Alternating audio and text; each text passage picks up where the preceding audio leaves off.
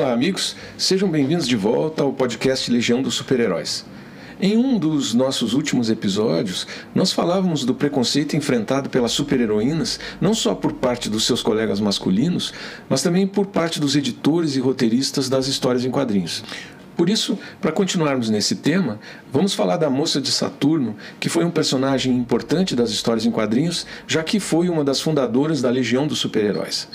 O nome dela era Imra Ardim e ela era uma jovem do planeta Titã, um planeta em que todos os habitantes possuíam poderes telepáticos.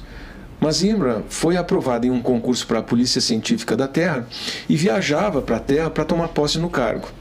Logo ao desembarcar com sua espaçonave, ela presencia uma tentativa de assassinato contra a vida do bilionário R.J. Brandy, que ocupava a primeira classe da espaçonave em que ela viajava. Usando os seus poderes de telepatia, Imran descobriu a trama e, com a ajuda de outros dois jovens a bordo, que depois ficaram conhecidos como Rapaz Relâmpago e Rapaz Cósmico, ela pegou o assassino e salvou a vida de Brandy. Na sequência, por insistência de Brandy, ela adotou o codinome de Moça de Saturno e juntou-se ao Rapaz Relâmpago e ao Rapaz Cósmico para fundar a Legião dos Super-Heróis, uma organização sem fins lucrativos, uma ONG, formada por heróis adolescentes com o propósito de lutar contra o mal e defender os fracos e oprimidos do universo.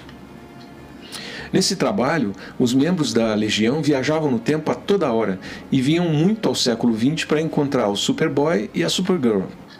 Nós já comentamos aqui que a Legião dos Super-Heróis apareceu pela primeira vez em 1958 e de cara fez muito sucesso, apesar do grande número de membros, cuja maioria, apesar de não serem da Terra, eram humanoides bípedes com carinhas de gente da Europa.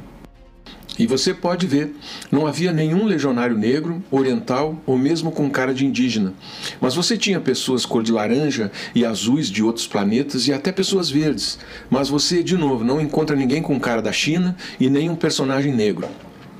Bem, todos os legionários recebiam codinomes que, por padrão, se referiam aos seus poderes uh, explicitamente. A moça de Saturno é uma exceção. Seu poder é a telepatia, mas talvez moça da telepatia ou garota controladora não fossem nomes esteticamente agradáveis. Por isso, seu nome era uma referência ao seu planeta, que era uma das luas de Saturno. O fato é que ela era a telepata mais talentosa entre uma raça de mentalistas poderosos lá no seu planeta natal. Como legionária, Imra ganhou reputação de boa liderança, altamente valorizada na Legião, e nessa posição ela foi a primeira personagem feminina dos quadrinhos a chefiar um grupo de super-heróis.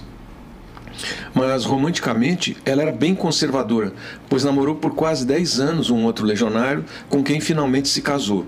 No século 30, as mulheres, quando se casavam, abandonavam o trabalho e ficavam em casa, cuidando dos afazeres domésticos, garantindo apoio e tranquilidade para o super-herói marido quando voltava de suas aventuras intergalácticas. Alguns meses depois do casamento, estourou uma guerra intergaláctica e, como todos os legionários ativos foram capturados, os reservas precisaram entrar em ação. Nessa situação, as habilidades telepáticas de Imbra foram fundamentais para a vitória da Legião, e como resultado, a regra que proibia membros casados foi revogada. E a moça de Saturno voltou ao serviço ativo até que engravidou e precisou de uma licença maternidade para dar à luz ao seu filho Graim. Depois do nascimento do seu primeiro filho, ela perdeu o emprego. No século 30, os problemas trabalhistas persistiam. Os poderes da moça de Saturno eram especiais. Ela podia se comunicar telepaticamente com pessoas muito distantes. Podia sondar mentes humanas, eletrônicas e até animais. Podia controlar a mente de qualquer pessoa e até mesmo controlar diretamente os pensamentos e emoções dos outros. Anos depois, as suas habilidades foram retratadas de uma forma mais conservadora. Sua telepatia era usada com mais frequência para comunicação ou para a detecção de pensamentos superficiais, enquanto sua capacidade de influenciar e sondar mentes era geralmente limitada a mentes que já haviam sido enfraquecidas de alguma forma por cansaço ou controle mental de algum outro vilão.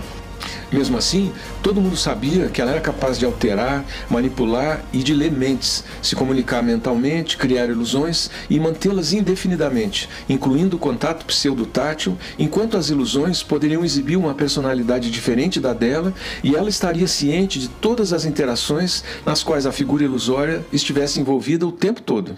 Uma loucura.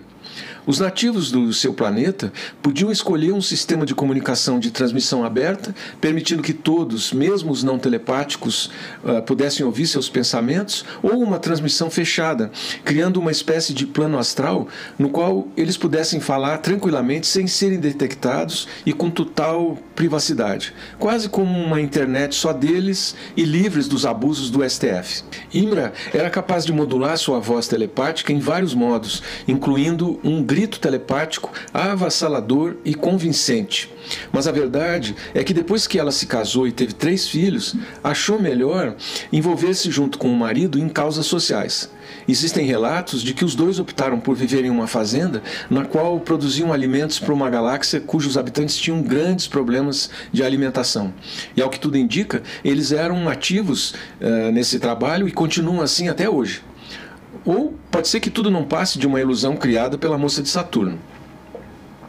No próximo episódio, nós vamos esmiuçar a vida de um super-herói super poderoso, mas que jamais teve uma boa oportunidade de sair do anonimato. Então, até lá!